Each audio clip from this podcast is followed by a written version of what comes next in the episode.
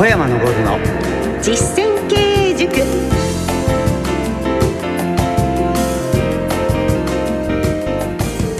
ご機嫌いかがでしょうか？小山昇の実践経営塾進行の小野恵子です。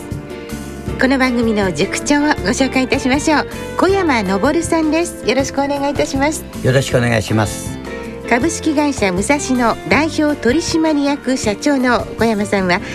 経営コンサルティングの神様として経営者や企業向けに全国で数多くの講演と執筆活動をなさっています。え先週と先々週ゲストの方にお越しいただきました。と言いますのも武蔵野の社員の本音を聞かせてというリスナーからのリクエストにお答えいたしました、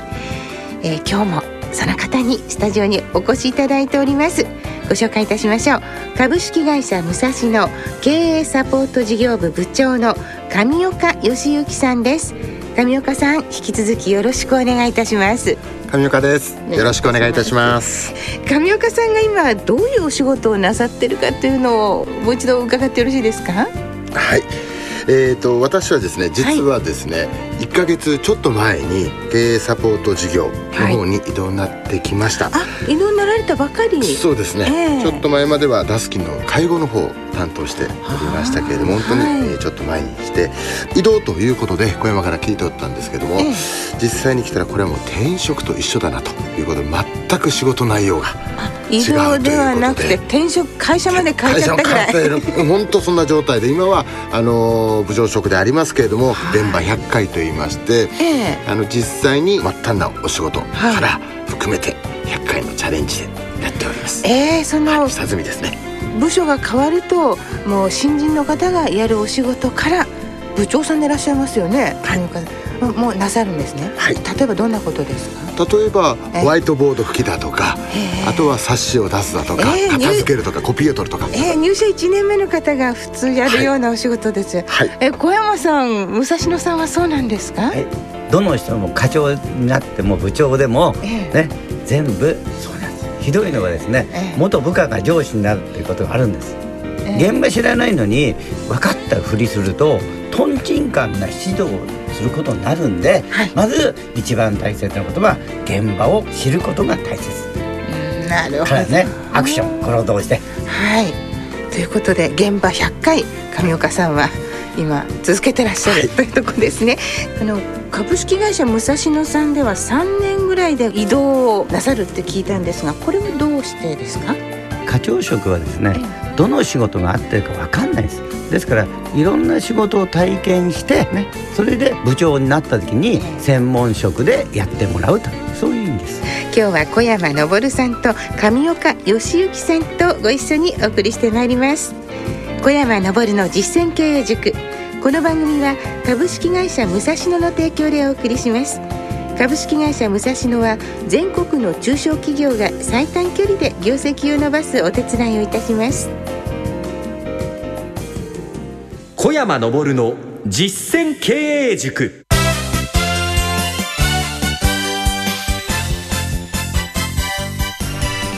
さて今日は小山昇さんそして上岡義行さんとお送りしております。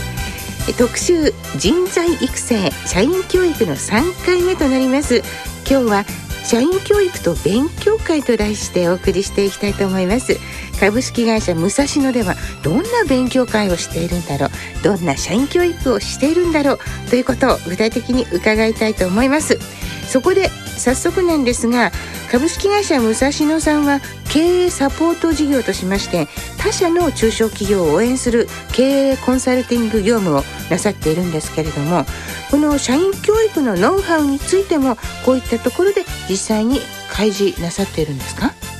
実際に株式会社武蔵野が使ってる経営計画書とか資料とかそれだけなくてですね武蔵野がやってる勉強会にね我が社の社員のとこに一緒に入っていただいて同じことを勉強して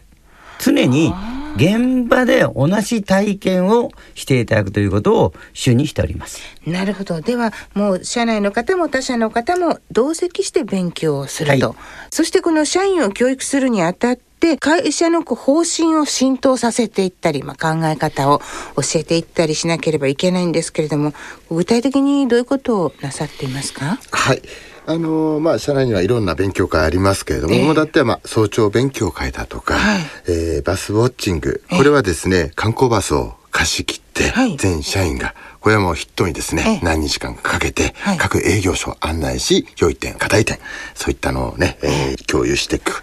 はい、あとは、オリエンテーションと言いまして、オリエンテーションは、えー、新人及びベテラン、えー、もですね、基本に戻るということで、えー、新人については入社付き、えー、ベテランにつきましては年1回、誕生日月にですね、えー、出ていただき、勉強をしていただきます。と、あとは、えー、墓参りというね、こちら創業社長の墓参り2月になりますけれども、同時にやはり一人で行くわけではありませんので、えー、ルールがやっぱりあります。で、そのルールの中でやっぱり若手社員と行きますので、会社の文化や歴史というものをその中で話し合って、浸透させていくということで、まだたくさんいろんな勉強会とかありますけれども、内容で浸透させていっております。お墓参りが社員教育の一つのカリキュラムっていうのも、これはちょっと印象的と言いますか、びっくりいたしました。会社の歴史とかお墓参りとかそのことをやるようになってね会社の社員が会社に対してロイヤリティが高くなったんです。えー、やっぱりそういうものなんです昔はねそうじゃなかったよすぐ辞めてっちゃったんです人はい、今はこれをやることによって、はい、あの人が辞めなくなりましたね、えー、やっぱりこう知るっていうことはすごく大事なことなんですね。その他に早朝勉強会というのは朝からやるんですか？そうですね。朝7時半から8時15分まで、うわ眠たそう、はい、皆さんそれに元気よく進んで参加なさいますか？いやいやいやですよ。いやいや仕方なくやっぱりこれはあの出ます。まあ、出ないとですね、ええ、先週も話しました「賞、与、というものが本当に小さいよっていう賞与になってしまうものですので やっぱり仕方なく勉強させていただいております。やっぱりなんかこう口実をつけてちょっとサボりたいななんて思うのは普通のこう人間の気持ち。100%サボりたい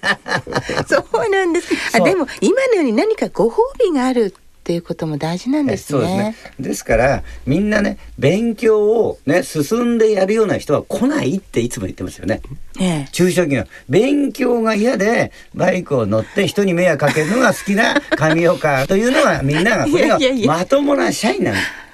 その人たちを教育をして戦力化をすることが大事。なるほどね。その時に、えー、仕事ができる人の心得というテキストとか、あるいは、はい、えー、経営企画書をテキストにしてやるんですが、ね、一番大切なことは、題材が過去に武蔵野であった話でないとダメなの。ああ、実際のことですね。それと、はい、うちの会社のレベル、社員で、ね、えー、昔の上岡と同僚だった菊池はですね、お酒飲むとお尻出して歩いてたとかですね。本当なの、はい、でこうするとですね「えあの部長は?」とかね非常に親近感が出る。親しみ湧きますよね。そしてこういう勉強して、こういう失敗して、現在があるんだよってことになると、よし、俺たちもやろうかってなる。ええ。なるほど。夢が持てますしね、はい、まあ、そういったいろいろな勉強会なさっていましてあの制作勉強会っていうのをちょっとお聞きしたんですがこれはどういうものですか、ね、制作勉強会っていうのは、はい、えー、2つに分かれてもらって一つはまあ勉強が半分ですけどもう一つはですね、えー、表彰表彰、ですから大体ですね、えー、少ない時でも30人多い時は50人の表彰を全員がですね私あのアドリブで全部文章を変えてるんです。えそれは全員表彰するんですそうです。うわすごい。どういうこと？みんな以下同文じゃた嬉しくないじゃないですか、えー、はい、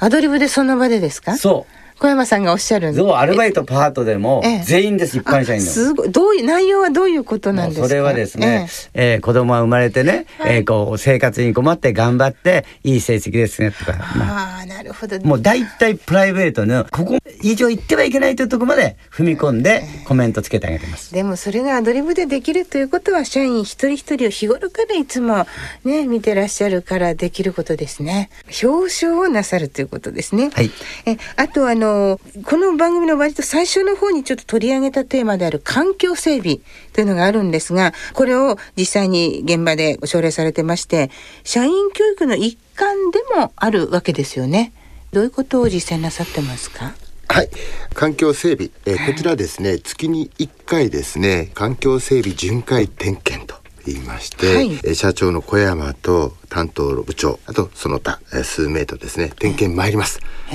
ただ実際に環境整備掃除等はですね、はい、ほとんどしてないです普段は、はい、はい、現状はそうでした。でまあ来る1日前2日前ぐらいに一生懸命掃除をして、ピカピカにいつもやってるぞという、まあ見せかけ、えー、普通そうなっちゃいますよね、それが現状でありました。はい、そういう仕事のやり方は正しいんです。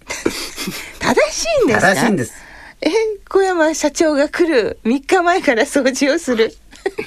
年13回点検に行きます。30年間ですよね、はい。そうするとですね、400回もやってる会社とやってない会社の差は歴然としてます。確かに。もしあの点検がなかったらずっとやらないんです、そうですね。点検っていうのが大事なんですね小山昇の実践経営塾。それではここで小山さんに今日の一言お願いします、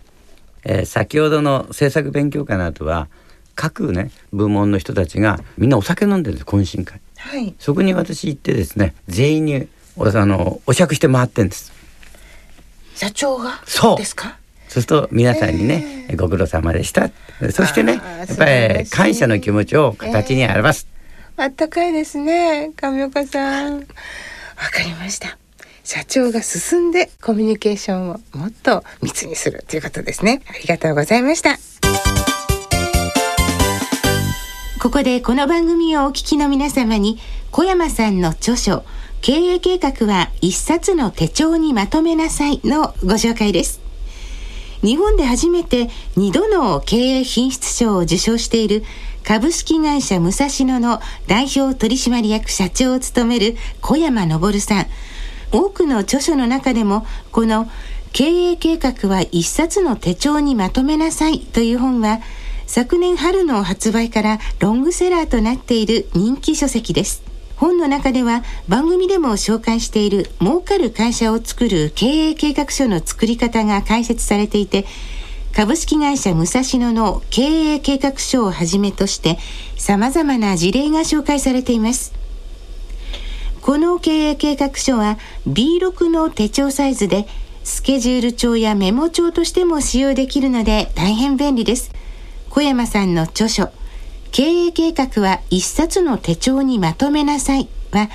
定価1575円で中継出版から好評発売中です。全国の書店や株式会社武蔵野のホームページからお買い求めいただけますので、まだ読んだことがないという方もこの機会にぜひチェックしてみてください。以上お知らせでした。最後に一つ伺った勉強会の他にも何かこういろいろ研修会があると思うんですが、何か教えていただけますか？はい、内定者向けにはですね、私のですね、一日カバン持ちというのがあります。ええー、内定者の方。はい、内定者はただ。えー、はい。ということです。次回はえ皆様からお寄せいただいたお便りを取り上げて進めてまいりたいと思ってますえ3回にわたりまして株式会社武蔵野経営サポート事業部部長の上岡義行さんにお越しいただきました。上岡さんありがとうございました。ありがとうございました。そして株式会社武蔵野代表取締役社長小山昇さんでした。小山さんありがとうございました。ありがとうございます。お相手は小野恵子でした。小山昇の実践経営塾。この番組は株式会社武蔵野の提供でお送りしました。